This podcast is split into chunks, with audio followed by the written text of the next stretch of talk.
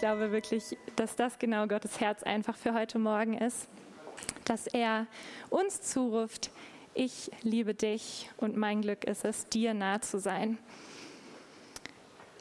Und äh, wie ihr vorhin auch schon gehört habt von Matthias, ist unsere Themenreihe im Februar Frühstück mit dem König. Und ich habe meine Predigt jetzt der König ruft zum Frühstück getauft, weil es genau heute darum gehen soll, um das, was Gott zuerst gemacht hat. Also bevor wir uns entscheiden, irgendwie jetzt mit ihm zu frühstücken in unserem Alltag, ist da dieser Ruf einfach von ihm. Und darum geht es heute. Und ich finde es so genial, dass wir diese Themen rein haben. Ich glaube, das ist total gut und es ist auch total gut, dass genau dieses Thema am Anfang kommt. Genau wie auch Ruben gerade nochmal gesagt hat und auch letzte Woche, das fand ich so stark, dass wir manchmal einfach bei diesen riesigen, großen Dimensionen, was mit Gott möglich ist und was in der Bibel steht, auch über uns Gläubige, was uns möglich ist, da denkt man wirklich manchmal einfach, ich check das nicht, Gott. Also so oft denke ich so, wie soll ich denn da hinkommen, Jesus, so, so ein Leben zu führen? Und ich fand es einfach total bewegend und es genau auf den Punkt gebracht, dass Ruben meinte, das kann ich nicht checken, da kann ich mich nicht selbst hinbringen. Aber was ich machen kann, ist eine Begegnung mit dem Vater zu haben. Und der nimmt mich an die Hand und der zeigt mir das alles. Und deshalb bei all den großartigen Themen, die wir dieses Jahr so haben, wo wir reingehen wollen, ist das genau das Richtige, dass dieses Thema am Anfang kommt. Frühstück mit dem König. Eine Begegnung mit Gott im Alltag zu haben, wo wir genau von ihm einfach da reingeführt werden können, was wir einfach selber nicht checken können. So. Und ich möchte euch echt einladen, dass wir auch also diesen Monat wie auch jeden anderen Monat, so richtig gemeinsam auch in diese Themen so richtig reingehen und das richtig zu unserem Thema machen. Dass wir richtig alle verstehen, okay, Gott ist jetzt gerade auf dem Herzen, uns in dieses Thema Frühstück mit dem König reinzuführen und dass jeder von uns das richtig so ins Herz nimmt und sagt, das ist jetzt auch mein Thema, da möchte ich voll mit auf den Zug springen und damit reingehen einfach. Ich habe jetzt ähm, in der Vorbereitung mich mal so frei gefühlt, zwei Verse des Monats rauszusuchen, wenn ich schon als erstes dran bin. ich habe zwei nominiert, wir können ja mal abstimmen, dann welcher es wird. Der erste ist der wohlbekannte Psalm 23,5. Joscha kam vor ein paar Tagen bei uns in die Küche und meinte, wow, voll schönes Kalenderbild. Da steht er nämlich drauf. Dann meinte er so, Herr, da steht da September. Wir haben noch gar nicht September mehr. Ja.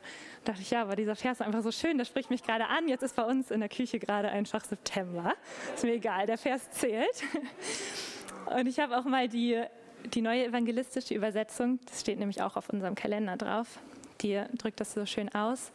Meine Feinde vor Augen, deckst du mir den Tisch nimmst mich als Gast herzlich auf. Meine Feinde vor Augen deckst du mir den Tisch, nimmst mich als Gast herzlich auf. Und wir wissen, wenn die Bibel von Feinden spricht, dann sind damit nicht Menschen gemeint. Also in der Bibel steht, unser Kampf ist nicht gegen Fleisch und Blut, nicht gegen irgendwelche Menschen, sondern gegen äh, geistliche Mächte. Und diese Feinde, die können also sein irgendwie Unruhe, die du im Alltag erfindest, empfindest. Das können Sorgen sein, das können Ängste sein, das können Zweifel sein, das können so äh, Lügen sein, einfach die dich gedanklich angreifen. Und ich äh, glaube, dass Gott uns einfach einlädt, wirklich inmitten dieser Feinde, also inmitten der Unruhe unseres Alltags, uns den Tisch deckt und uns einlädt, Platz zu nehmen, aufzuatmen, inmitten von dem Ganzen. Nicht, wenn das alles vorbei ist, nicht, wenn alle To-Dos geschafft sind, nicht nur im Urlaub oder nur am Sonntagmorgen, sondern wirklich meine Feinde vor Augen, also inmitten von meinem ganzen Leben und all die Themen, die es einfach so gibt, die manchmal so verrückt sind und einen so beschäftigen können. Inmitten dessen schafft wirklich Gott so einen Raum einfach, wo er sagt, setz dich hin, atme auf und wir dürfen gestärkt werden, ermutigt werden, einfach mit allem, was wir brauchen, weil wenn Gott den Tisch deckt, dann ist es reichlich gedeckt. Und ich finde, es gibt einfach nichts Großartigeres, als zu erleben, wie mein Glaube und Gottes Kraft, seine Weisheit, seine Liebe, alles, was er ist, meinem Alltag begegnet, also den Themen, die mich beschäftigen. Und wenn das zusammenkommt und ich sehe, wie diese Themen sich auflösen, wie da Leichtigkeit reinkommt, wie da Weisheit reinkommt, wie Sachen sich lösen mit ihm zusammen. Ich glaube, es gibt nichts Wundervolles. Ich weiß gar nicht, wie ich meinen Alltag leben sollte, ohne einfach so diese Gott-Momente da drin und einfach seine Möglichkeiten.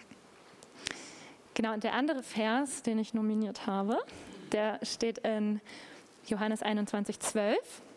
Jesus spricht zu ihnen, kommt zum Frühstück. Das war so der offensichtliche Vers.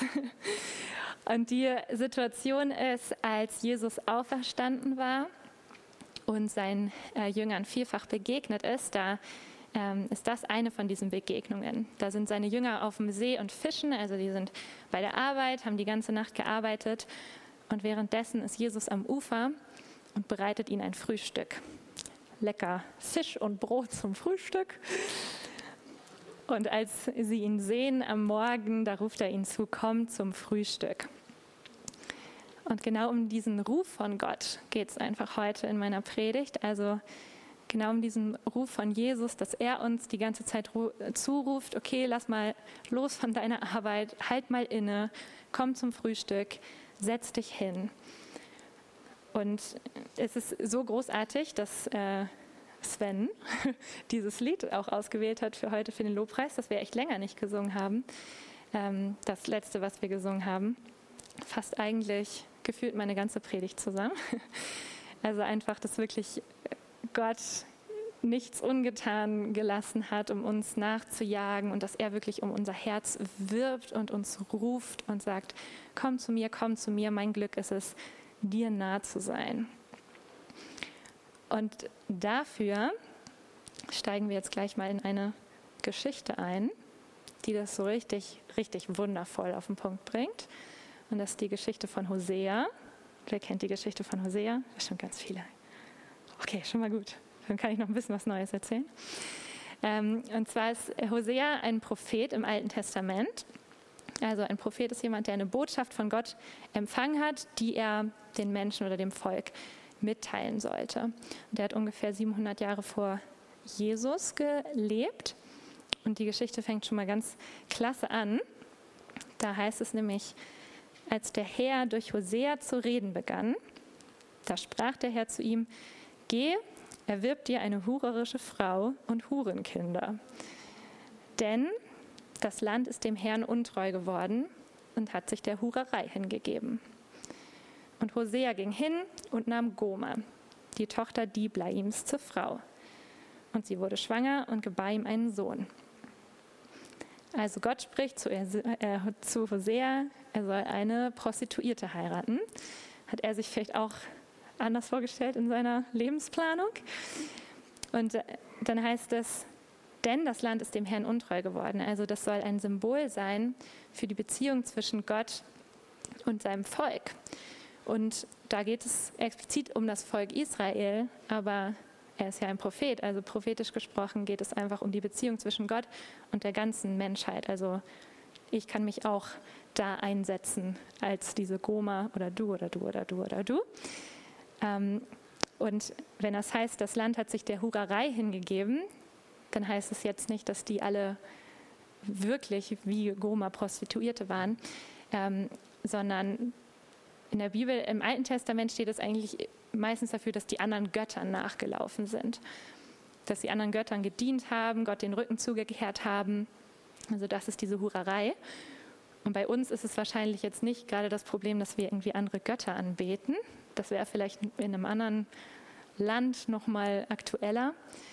Aber ich glaube, für uns bedeutet es einfach, andere Sachen an erste Stelle stellen, andere Sachen zur Priorität machen, andere Sachen anbeten. Das kann auch so was wie Geld sein oder Beziehungen oder irgendwas, dem du nachläufst und Sachen nicht bei Gott suchst. So, und dann geht die Geschichte so weiter, dass Hosea und Goma drei Kinder bekommen. Und im Laufe dieser Geschichte wird klar, dass Goma, seine Frau, dann zurückgeht in die Prostitution. Also, dass sie nicht aufhört, jetzt nur weil die verheiratet sind, ist ja schon krass genug, dass er sich entscheidet oder eigentlich entscheidet er sich nicht, sondern Gott sagt ihm, heirate eine Prostituierte. Aber sie lebt weiter in Prostitution. Und in dieser Geschichte wird klar, dass sie gar nicht äh, zu Hause ist, also sie ist gar nicht vor Ort. Also er ist da vielleicht mit den kleinen Kindern oder weiß nicht, wie man sich das vorstellen kann. Und sie ist weg. Also sie ist, sie lebt aktuell in Ehebruch. Sie ist gerade vielleicht bei irgendeinem Liebhaber. Und dann kommt eine Passage, die finde ich so ganz doll wundervoll Gottes Herz einfach zum Ausdruck bringt. Als ich das gelesen habe, habe ich mir Gott irgendwie richtig so vorgestellt, wie er da so sitzt und anfängt zu träumen und einfach so Pläne schmiedet, wie er diese Goma zurückholen will. Oder wir erinnern uns, es ist ja ein Bild für die Welt, also wie er seine Kinder zurückholen möchte. Und das lesen wir dann in Kapitel 2, Gottes Träumerei. Und da, ich überspringe jetzt ein paar Verse, damit ich euch auch die ganzen Namensaufzählungen und so, die jetzt nicht so relevant sind, ähm, erspare. Und ab Vers 16 spricht Gott, denn siehe, ich will sie locken und in die Wüste führen und ihr zu Herzen reden. Und ich will ihr von dort aus ihre Weinberge wiedergeben und ihr das Tal Achor zu einer Tür der Hoffnung machen, dass sie dort singen soll wie in den Tagen ihrer Jugend und wie an dem Tag, als sie aus dem Land Ägypten zog. An jenem Tag wird es geschehen, spricht der Herr, dass du mich mein Mann und nicht mehr mein Baal nennen wirst. Mein Baal steht wieder für andere Götter. Und ich will dich mir verloben auf ewig. Ich will dich mir verloben in Gerechtigkeit und Recht, in Gnade und Erbarmen. Ja, ich will dich mir verloben in Treue und du wirst den Herrn erkennen. Und ich will sie mir im Land ansehen und mich über die Unbegnadigte erbarmen und zu nicht mein Volk sagen, du bist mein Volk. Und es wird sagen, du bist mein Gott. Und es ist so richtig, so Gottes Traum in diesem Herzen letztendlich, dass er sagt, du bist mein. Und sein Volk sagt, und du bist mein Gott. Das ist einfach so in Gottes Herzen und Gottes Plan. Die Bibel spricht ja auch davon, dass Gott ein eifersüchtiger Gott ist. Ne? Und genau das ist es. Und ich möchte euch mal einen Traum erzählen, den ich mal hatte. Ich war, als ich so 16 war oder so, da war ich gerade frisch Christ, frisch mit Jesus unterwegs. Und bei mir in meiner Jugend war immer so ein ganz krasses Thema, ähm, so ungesunde Beziehungen. Und ich war super abhängig einfach davon, so von der Bestätigung von einem Mann. Und dann, als ich irgendwann Jesus kennengelernt hat, hat das nicht sofort aufgehört, weil ich hatte ja diese ungesunden Gewohnheiten und nur weil wir uns für Gott entscheiden, hört das ja nicht unbedingt sofort auf. Und also habe ich mich auch echt eine relativ lange Zeit darin wiedergefunden, dass ich dachte, oh, ich will das eigentlich nicht, aber ich irgendwie, ich brauche das so doll oder ich bin so abhängig davon, ich komme da irgendwie nicht raus. Und dann hatte ich einmal einen Traum nachts. Da finde ich genau diese Eifersucht und dieses Nachjagen von Gott so beschreibt. Und zwar bin ich da in dem Traum von meinem Vater weggelaufen. Und es war nicht mein irdischer Vater, also ich wusste, dass es mein himmlischer Papa ist. Und ich bin weggelaufen, irgendwie durch den ganzen Garten, auf Sachen geklettert und wieder runter und so weiter, die ganze Zeit am Weglaufen. Und dann bin ich in ein Gebäude reingelaufen. Das war leerstehend und habe mich da auf den Boden gesetzt in der Mitte. Und dann kam vor meinen Augen so eine riesen, riesengroße Leinwand so runtergefahren, wo so in ganz großen Buchstaben ein Satz drauf stand. Und da stand mir ja, willst du von mir abhängig sein oder von deinem Freund? Und dann, als ich aufgewacht bin, war das so richtig so ein, oh, Gott hat gesprochen. Es war wirklich Gott. Wenn ihr, ob ihr so Träume kennt, wo ihr aufwacht und wirklich äh, wisst so, wow, das war, das war wirklich Gott so. Und das hat so einen wundervollen Prozess der Freiheit auch angestoßen, wo ich richtig doll lernen durfte, einfach so mein alles einfach in Jesus zu finden und dass mein Herz einfach so gestillt ist in seiner Liebe und in seiner Annahme, dass ich das alles nicht mehr brauche. Ich bin Gott so dankbar dafür, dass wirklich das größte Wunder eigentlich, was er in meinem Leben vollbracht hat, glaube ich, mich da zu verändern und davon frei zu machen. Also wenn ihr mich früher gekannt hättet, das war echt nicht gut. Aber das ist so wirklich Gottes Gnade, dass ich jetzt auch einfach so eine wundervolle gesunde Ehe führen darf und Joscha kennenlernen durfte. Das wäre einfach nie passiert, wenn ich nicht vorher frei geworden wäre davon so. Und ich liebe das einfach, dass alles damit anfängt, dass Gott so um uns wirbt. Also ich bin weggelaufen, genau wie die Goma weggelaufen ist von Hosea, versucht die Bedürfnisse irgendwo anders zu stillen nach Liebe. Aber Gott ist echt so ein Gott, der nicht aufgibt, der hinterherläuft und der mir dann dieses fette Schild vor die Nase setzt und sagt so, willst du das mehr oder nicht? Also er umwirbt wirklich und er kämpft um mich. Und jetzt spricht Gott wieder direkt zu Hosea, dessen Frau weg ist, also der alleine zu Hause ist und seine Frau ist mit einem Liebhaber unterwegs. Und dann spricht Gott zu ihm, geh nochmals hin, Hosea. Geh nochmals hin und liebe diese Frau, die jetzt gerade von ihrem Freund geliebt wird und die in Ehebruch liebt, lebt. Geh dahin und liebe sie. Gleich wie, also genauso wie der Herr die Kinder Israels liebt, genauso wie Gott die Menschen liebt, geh ihr nach, such sie, die gerade gar nichts von dir wissen will eigentlich und gerade in Ehebruch lebt. Gleich wie der Herr die Kinder Israels liebt, obwohl sie sich anderen Göttern zuwenden, also obwohl sie sich die ganze Zeit mit anderen Dingen beschäftigen und nichts von ihm wissen wollen. Und Traubenkuchen lieben. Ich habe mich wirklich gefragt, was soll das mit dem Traubenkuchen da drin? Ich habe es nicht rausgefunden. Es scheint was sehr Leckeres zu sein oder so. Und dann heißt es, da erkaufte ich sie mir um 15 Silberlinge und um ein Homer und ein Letech Gerste. Und wenn wir uns die Situation mal vorstellen, wenn Gott sagt zu Hosea, geh hin und liebe diese Frau, wo sucht man denn nach einer Prostituierten? Also wo ist er denn hingegangen? Will man da hingehen? Ein Hosea, ein gerechter Mann Gottes, geh dahin und such sie und liebe sie. Und was war das für eine Situation, aus der Hosea seine eigene Frau zurückkaufen musste? Also steht ja dann, er ging nicht nur hin und hat gesagt, hey, komm mal wieder bitte mit nach Hause, sondern er musste sie erkaufen. Und dieser Preis, der hier genannt wird, also diese 15 Silberlinge und dann noch die Getreideangaben, äh, die wird geschätzt, dass die zusammen 30 Silberlinge ergeben. Und das war genau der Preis, der damals für einen Sklaven bezahlt wurde. Also ich stelle mir vor, dass Hosea an diesen Ort geht, an den man eigentlich nicht gehen möchte. Und dass es wahrscheinlich eine Art so Sexsklavenmarkt oder so war und dass seine Frau da steht, wahrscheinlich nackt ausgezogen, dass Leute um sie bieten, dass da vielleicht steht, wie viel sie kostet und dass Hosea dahin geht. Vielleicht sagt er am Anfang noch ganz freundlich, ähm, Entschuldigung, das ist meine Frau, ich nehme sie mal mit nach Hause. Und sagt dann noch zu Goma, komm, wir, wir gehen. Und die antworten ihm wahrscheinlich, ist mir egal, wer du bist, so und so viel kostet sie, sie kann hier nicht einfach weg, sie ist in diesem Business drinne.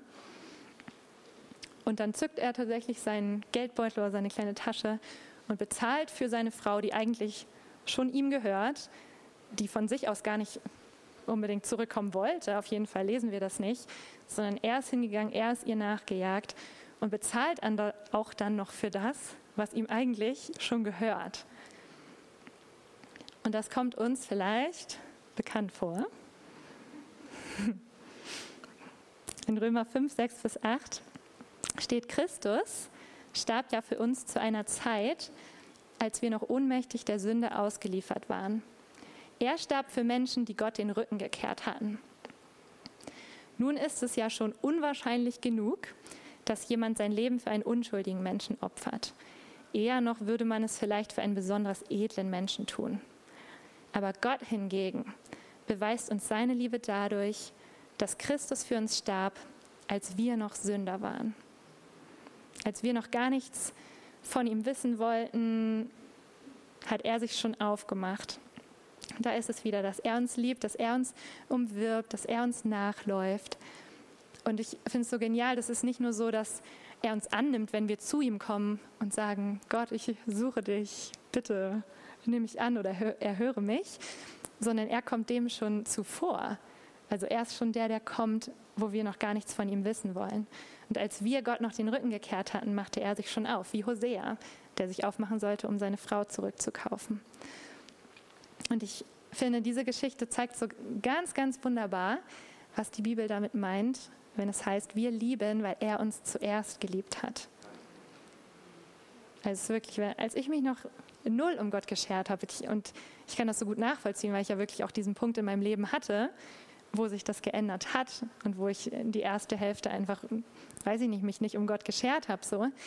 Ich finde es so berührt, dass er mich da schon einfach geliebt hat, sich aufgemacht hat, weil er gesagt hat, ich will, dass du bei mir bist und mein Glück ist es, dir nah zu sein und deswegen bezahle ich das und gehe dir nach, auch wenn du jetzt gerade nichts von mir wissen willst. Und es ist echt so, was ist das für eine Liebe? Also das kann nur Gott. Das könnten wir niemals. Also ich weiß auch nicht, wie Hosea das hingekriegt hat, ehrlich gesagt. Das ist ja schon verletzend genug, wenn deine Frau dir fremd geht und dann sollst du ihr auch noch nachlaufen und irgendwie ne, sie zurückholen, während sie freudig darin weiterlebt oder weniger freudig, man weiß es nicht. Und das ist einfach so großartig, Gottes Liebe für uns, die man wirklich, glaube ich, auch einfach eine Offenbarung braucht, weil es checkt man auch mit seinem Kopf nicht, wie sehr er uns einfach liebt. Und es gibt jetzt so viele Aussagen in der Bibel, die genau dieses Gottes Herz so zum Ausdruck bringen. Und die wirklich, wenn ich die lese, das versetzt mich einfach nur in pures Staunen und in Freude. Und ich lese euch mal so ein paar meine Top 3 oder so, habe ich, glaube ich, mitgebracht, vor. Und zwar das erste, was ich so schön finde, ist, äh, das sagt Jesus in Johannes 17, 24. Da sagt der Vater, ich will, dass alle, die du mir gegeben hast, dort bei mir sind, wo ich bin. Und ich habe, also ich finde das fast irgendwie so wie die, so die ganze Bibel zusammen. Es ist einfach ein Gott, der will, dass du bist, wo er ist. Deswegen hat er am Anfang Menschen geschaffen, weil er sich nach Familie gesehnt hat. Deswegen hat er diesen ganzen krassen Plan ausgeheckt, wie wir wieder zu ihm zurückkommen können durch Jesus. Und dieser eine Satz von Jesus bringt es so auf den Punkt, dass er sagt, Vater, ich will einfach nur, dass alle Menschen dort bei mir sind, wo ich bin. Ich bin im Himmel und ich möchte, dass alle da sind. Mein ultimatives Ziel ist einfach, dass sie bei mir sind. Und so will ich auch wirklich das Evangelium und die ganze Welt einfach alles zusammenfassen, ehrlich gesagt. Dass einfach, einfach Gott möchte, dass wir sind, wo er ist. Es ist wirklich irgendwie gar nicht so kompliziert oder irgendwas. Es ist einfach ein Gott, der sich nach uns sehnt, nach Gemeinschaft, nach Beziehung und der will, dass wir sind, wo er ist. Und in den zweiten, den ihr da schon seht, hat auch Jesus gesagt, niemand kann zu mir kommen, es sei denn, dass der Vater ihn zieht. Und das finde ich so schön, weil niemand, also wirklich niemand kann zu ihm kommen, es sei denn, der Vater zieht ihn. Und manchmal denkt man vielleicht, also du denkst vielleicht, dass du heute da bist, weil du dich entschieden hast aufzustehen oder weil dich irgendwer eingeladen hat, vielleicht auch vor Jahren schon. Mich hat damals Verena eingeladen. Ich könnte ja auch denken, ach, ich bin halt hier, weil sie hat mich eingeladen und dann war ich halt hier und dann habe ich Gott gesucht und dann hat er mir geantwortet und jetzt bin ich da. Oder denkst vielleicht, ja, weiß nicht, vielleicht bist du christlich aufgewachsen und denkst so, ja, deswegen bin ich jetzt hier auch drin. Also ich, klar glaube ich an Gott, aber der Grund, warum ich hier bin, ist wahrscheinlich, weil meine Eltern es auch geglaubt haben und so weiter. Und in diesem Vers ist wirklich so niemand, also niemand, niemand, niemand, auch nicht du, kann zu Jesus kommen, es sei denn, dass der Vater ihn zieht. Also bei jedem einzelnen Menschen, der bei Jesus ist, hat das stattgefunden, dass Gott dich gezogen hat, bevor du gekommen bist. Und das ist so schön, wenn ich mir vorstelle, dass Gott mich gezogen hat, als ich noch nichts von ihm wissen wollte. Er so, die ziehe ich zu mir. Das ist ein so schönes Bild, finde ich. Und dann auch wie in dem dritten Vers, mit ewiger Liebe habe ich dich geliebt. Darum habe ich dich zu mir gezogen. Das ist auch so einfach fast alles zusammen. Mit ewiger Liebe habe ich dich geliebt und deshalb habe ich dich zu mir gezogen. Das war mein Vers des Jahres letztes Jahr, weil ich das so schön fand, dass nicht irgendwie Gott sagt nicht, damit du irgendwie mir dienen kannst oder wegen dem, was du für mich tun kannst oder was weiß ich, sondern mit ewiger Liebe habe ich dich geliebt und deshalb habe ich dich zu mir gezogen. Punkt, fertig so. Und genau wie äh, Hosea und Goma ja in einem Ehebund äh, leben, heißt es ja auch, dass Gott mit uns einen Bund geschlossen hat, also so einen Ehebund, als Jesus gestorben ist. Und es gibt ähm, einen ganz wundervollen Vers, der wieder so einfach nur Gottes Herz zeigt. was denn sein Wunsch ist für diesen Bund oder für diese, äh, für diese Beziehung. Und ähm, das steht zum ersten Mal in Jeremia 31, 33. Und da sagt Gott, das ist der Bund, den ich mit ihnen schließen werde, spricht der Herr. Es wird keiner mehr seinen Nächsten lehren und sagen, erkenne den Herrn. Denn sie werden mich alle kennen, vom kleinsten bis zum größten. Also es ist nicht so irgendwie, dass Joscha Volker sagen muss, hey, ist wichtig, dass du Gott kennst. Oder ich sage Ruben, ey, ist auch wichtig, ne, Gott zu kennen. Erkenn mal den Herrn. Sondern Gottes Plan ist, dass alle ihn kennen. Und das Wunderschönste, glaube ich, da drin ist, dass dieses Wort bei erkenne den Herrn und alle sollen mich kennen, das zweimal verwendet wird, ist das hebräische Wort Yada. Kommt uns vielleicht von Yada Worship auch bekannt vor, von der Band. Und das ist nicht einfach nur ein, ich erkenne ihn irgendwie mit meinen Gedanken und erkenne ihn an mit meinem Verstand oder so, sondern steht wirklich für ein persönliches, emotionales und vertrauliches Kennenlernen. Also das ist so die Ebene, die, die Gott sich wünscht. Es ist das gleiche Wort, ähm, was verwendet wird, wo steht, Adam erkannte Eva und sie wurde schwanger. Also so eine Art von Erkennen. Ein ganz tiefes, persönliches, emotionales. Und ich glaube, dass Gott uns das wirklich zuspricht und uns auch nochmal neu erinnern möchte, dass diese, auch diese tiefe Beziehung mit ihm, diese vertraute Gemeinschaft, ist nicht irgendwie, dass ein, ein paar Leute das halt erleben in ihrem Leben und für manche ist das und für manche nicht oder so, sondern Gott sagt wirklich so an die ganze Gemeinde, an alle, die ihn kennen, so, ich möchte, dass du, du, du, du, du, du, du wirklich diese tiefe Ebene mit mir haben.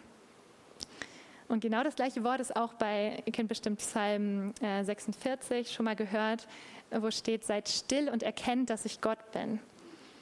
Genau das gleiche Wort. Also sei still, komm mal zur Ruhe in deinem hektischen äh, Alltag, nimm dir mal einen Moment, seid still, dahinter steckt auch dieses Wort einfach mal loslassen, ablassen und erkenne, dass ich Gott bin. Also lebe in dieser, in dieser Beziehung mit mir, erkenne mich, hab Gemeinschaft mit mir. Und eine andere ganz großartige Sache finde ich, wenn ihr überlegt, wie war denn das noch damals im Garten Eden? Da ist es ja, sie hörten die Stimme Gottes des Herrn, also Adam und Eva, der am Garten wandelte, als der Tag kühl war. Und der Mensch und seine Frau versteckten sich vor dem Angesicht Gottes hinter den Bäumen des Gartens. Das erinnert mich so ein bisschen an meinen Traum. Und da rief der, äh, Gott der Herr den Menschen zu, wo bist du? Also Gott geht durch den Garten und ruft, wo bist du? Wo bist du? Nicht, weil er sie irgendwie, weiß nicht, strafen wollte oder irgendwas, sondern wo bist du? Er sucht nach ihnen, er sucht die Beziehung. Also sie haben was falsch gemacht, sie merken, oh Mist, hab was falsch gemacht. Ich äh, laufen weg, verstecken sich, denken vielleicht, oh Gott ist vielleicht irgendwie enttäuscht, böse, irgendwas. Und Gott ist derjenige, der ruft, wo bist du? Es ist nicht erst wir, die ihn suchen, sondern es ist er erst er, der uns gesucht hat und er, der ruft, wo bist du, wo bist du, wo bist du? Und jetzt heutzutage, meine, wir wissen, wenn wir Jesus annehmen, dann, dann lebt Gott in uns. Also seine Gegenwart ist in uns und er wartet auf uns und er deckt uns diesen Tisch und er ist irgendwo hier. Und dieser, dieser Garten Eden, dieser, dieser Raum, dieser Moment ist jetzt in uns. Und Gott ruft die ganze Zeit, wo bist du, wo bist du? Und wir so in unserem Alltag voll beschäftigt, die ganze Zeit irgendwie mit, weiß nicht, mit unseren To-Dos, mit unseren Themen, mit Sorgen, mit was weiß ich, was man für Themen hat. Und Gott ist die ganze Zeit da und fragt, wo bist du? Weil ich, also ich bin hier. Ich bin hier und ich warte auf dich. Ich bin in dir, ich bin in diesem Moment, ich bin hier in der Stille. Aber wo bist du, ist die Frage. Ich habe ehrlich gesagt sofort das Gefühl, wenn ich irgendwie mich mit meinem Kaffee oder so alleine in so einen Raum setze und da einfach nur Stille ist, also kein Handy, keine Ablenkung, kein gar nichts einfach, da habe ich sofort das Gefühl, wow, Gott ist voll hier. Aber die Frage ist wirklich, wie oft äh, wir in, also in diese Stille wirklich gehen und uns an diesen Tisch setzen und Gott, der einfach da ist und die ganze Zeit schon fragt, wo bist du und die ganze Zeit und, äh, uns rufst. Und ich äh, habe noch mal eine schöne Folie von Ruben geklaut, weil sie so schön war. Das war, ähm, falls ihr euch erinnert, ein Zitat von Teresa Avila, was er letztes Jahr einmal gepredigt hat. Und das drückt genau das aus. Hätte ich früher erkannt, was ich jetzt weiß, dass der winzige Palast meiner Seele einen so großen König beherbergt, dann hätte ich ihn nicht so häufig darin allein gelassen. Ist genau das. Gott ist da, Gott wartet, Gott deckt den Tisch, Gott ruft uns zu, Gott sehnt sich nach uns, Gott möchte einfach involviert sein in all den Themen, auch die wir haben. Und er fragt, wo bist du, wo bist du, wo bist du, wo bist du? Er ist schon längst da mit dem gedeckten Tisch. Und ich glaube, der erste Schritt wirklich einfach auch das zu wissen und das wirklich zu glauben, auch dass Gott es liebt, mit dir Zeit zu verbringen, auch ganz unkompliziert, wenn du einfach da bist. Er liebt einfach deine Stimme zu hören. Er liebt, wenn du deine Aufmerksamkeit einfach ihm zuwendest und er einfach nicht alleine gelassen wird in, seinem, in dem Palast deiner Seele. So, und um nochmal jetzt zurück zum Frühstück zu kommen, zu unserer Anfangsgeschichte. Ihr erinnert euch an den, an den Vers Nummer zwei, wo steht, Jesus ruft ihn zu, kommt zum Frühstück. Da ist einer der drei Jünger, zu denen er das sagt, ist Petrus. Und äh, viele von euch wissen das wahrscheinlich, dass Petrus Jesus dreimal verraten hat. Und das letzte Mal, wo man in der Bibel von ihm liest, explizit steht, dass er wegging und bitterlich weinte deshalb. Und dann ging er zurück in seinen alten Job, also dann ging er zurück zum Fischen, obwohl Jesus ja gesagt hatte, er soll eigentlich Menschenfischer sein, aber genau, kein guter Moment für ihn. Er hat sich wahrscheinlich immer noch richtig schrecklich gefühlt, so als hätte er Gott super abgrundtief enttäuscht einfach. Er hat irgendwie Jesus verraten und jetzt macht er noch nicht mal mehr das, was Gott ihm eigentlich aufgetragen hatte. Und als es heißt, dass Jesus ihnen Fisch und Brot zum Frühstück macht, dann äh, steht dort, dass er das auf einem Kohlenfeuer macht. Und dieses Wort Kohlenfeuer wird genau zweimal benutzt im Neuen Testament. Und das andere Mal, ratet mal, wo das benutzt wird, da steht Petrus neben einem Kohlenfeuer, als er Jesus verrät.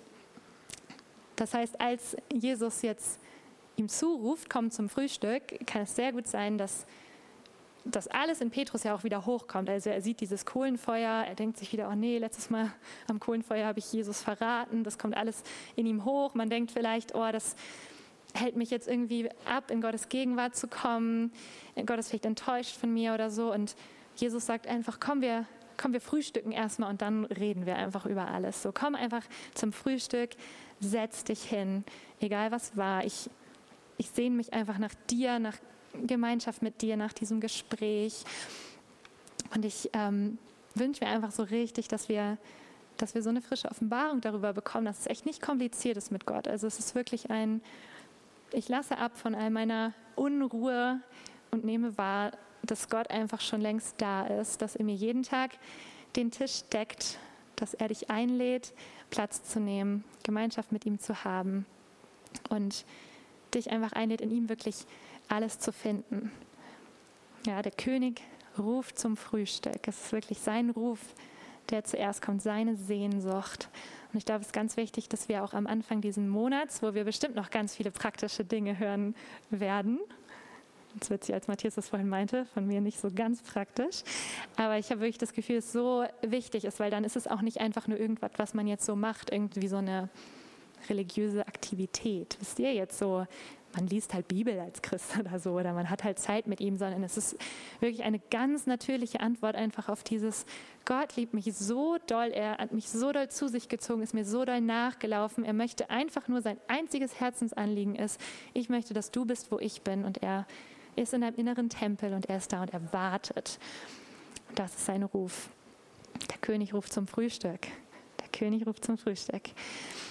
Und ich habe uns äh, zum Schluss nochmal ein Lied mitgebracht. Vielleicht können wir uns einmal nochmal den Moment nehmen, das wirklich wahrzunehmen, so Gott einfach anzuschauen und zu sehen, wie, ja, wie seine Sehnsucht einfach uns berührt. Und das, äh, das Lied heißt Communion, also Gemeinschaft. Und es, eigentlich spricht es genau davon. Einfach zieh uns zurück in diese Gemeinschaft, Gott, in diesen inneren Garten, wo ich einfach nichts tun muss, weil ich so angenommen bin von dir. Du hast so Sehnsucht nach mir. Du gehst mir sogar nach, wenn ich gerade in Prostitution lebe. Also das ist Gottes Sehnsucht. Und bring mich einfach zurück an diesen Ort, wo ich einfach bin mit dir. Ganz einfach und deine, wirklich von deiner Liebe einfach so neu erfüllt werde. Genau. Ich bete noch einmal und dann äh, könnt ihr das Lied abspielen und ihr könnt euch einfach diesen Moment nehmen. Gott, ich danke dir, dass du, dass du da bist, Herr. Danke, dass wir dein Herz sehen dürfen. Dein Herz, was sich einfach nach uns sehnt, Gott. Danke, dass du uns zuerst rufst und dass wir wirklich jetzt wahrnehmen dürfen, wie du uns ganz persönlich auch rufst. Wie du eine ganz persönliche Art hast, uns zu ziehen, uns zu umwerben. Danke einfach für deine Liebe, mit der du jedes Herz jetzt neu erfüllst, Gott.